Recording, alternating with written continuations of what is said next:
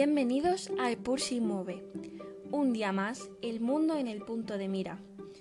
Soy Julia García y hoy os quiero invitar a reflexionar sobre la política exterior española. ¿Es España relevante en negociaciones internacionales? ¿Qué credibilidad tiene en el contexto europeo? Y lo más importante, ¿realmente es algo que nos importe? ¿Cuánto tiempo dedicamos a leer prensa internacional en España? Las políticas de relaciones internacionales es algo definitorio a la hora de decantarse por el voto a un partido? Albert Mosset, autor francés, afirmaba que España, al no dar prioridad a la política exterior, había llevado al país a una gran decadencia. Manuel Azaña escribió que desde las guerras napoleónicas y Trafalgar, los gobiernos españoles han llevado al país a un aislamiento endémico, terminando con su importante papel en la escena europea. Se habla cada vez más de esta línea difusa entre política exterior e interior.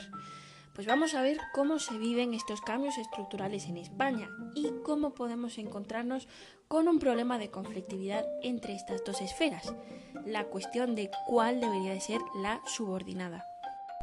En numerosas ocasiones, la actividad de política exterior de España se ha tildado de pasiva e irrelevante. En uno de los puntos álgidos de la evolución del sistema internacional, España se mostraba como una nación económicamente desgastada, militarmente debilitada y con una política altamente precaria.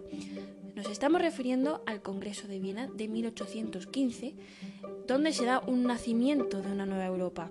Y en estas circunstancias España pues, tuvo que aceptar su dependencia de otras potencias europeas. Un ejemplo de esta debilidad es la creación de la Santa Alianza en 1822, que pretendía restablecer a Fernando VII en su poder absoluto es entonces cuando España se presentó como un sujeto pasivo del llamado derecho hegemónico, es decir, dos países toman decisiones que afectan a un tercero sin formalizar ningún tipo de tratado o sin siquiera tener algún tipo de comunicación con los órganos de decisión de este. Desde esta perspectiva puede que llegamos a la conclusión de que este aislamiento solo se ve impulsado por razones externas y si bien España ha carecido de ofertas aceptables teniendo en cuenta su potencial relevancia, tampoco la España de Fernando VII, de Isabel II, del sexenio democrático con sangrientas guerras civiles, sus pronunciamientos, motines, inseguridad, habían escandalizado a Europa.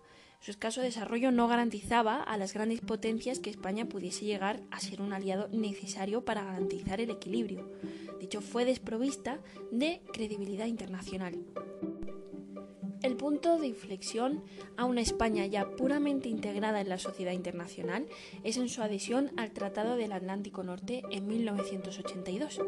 Sin embargo, lo curioso es que desde ese momento los dirigentes españoles del siglo XXI parecen decididos a volver a los mismos errores.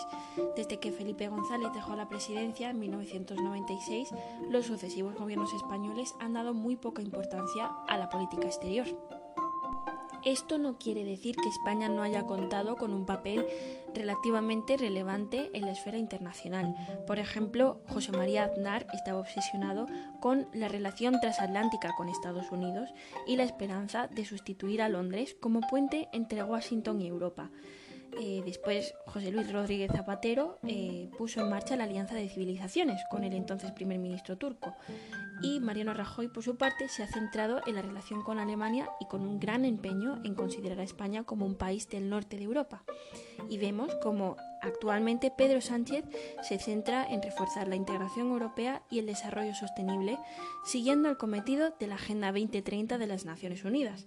Sin embargo, España no ha logrado ocupar el puesto que le corresponde en política internacional es interesante plantear cuál sería el origen de esta marginación de lo internacional en los debates de la opinión pública. ¿Es porque no se le da importancia desde las esferas de decisión? ¿O es una dinámica ascendente donde las grandes esferas no prestan atención a lo que los ciudadanos no consideran relevante? Es difícil llegar a una conclusión inequívoca, pero tal vez pueda llegar a ser una combinación de ambos. En general, el ciudadano no suele verse atraído por los temas internacionales y los líderes, conocedores de sus preferencias, tampoco atienden a estos aspectos ya que no les daría ningún tipo de rentabilidad electoral. Es por esto que la clase política tampoco parece dominar este tipo de temas y tiene muy poco espacio en la actividad política. Recordaréis que con anterioridad hemos destacado cómo el desarrollo de una democracia de calidad tiene como consecuencia una política exterior más creíble y más efectiva. Pero, ¿y si nos atrevemos a darle la vuelta a esta declaración? ¿Y si como factor esencial para que una democracia pueda llegar a sus cuotas más ambiciosas de calidad es tomando conciencia de su papel en la escena internacional? Porque la representación de los ciudadanos no debería de ser efectiva solo a nivel doméstico y cerciorarnos de que ocurre lo mismo en lo internacional debería ser una exigencia a la que los países deberían aspirar a conquistar. Esto es todo por esta semana. Muchas gracias por escucharnos una vez más aquí en Epur Mueve.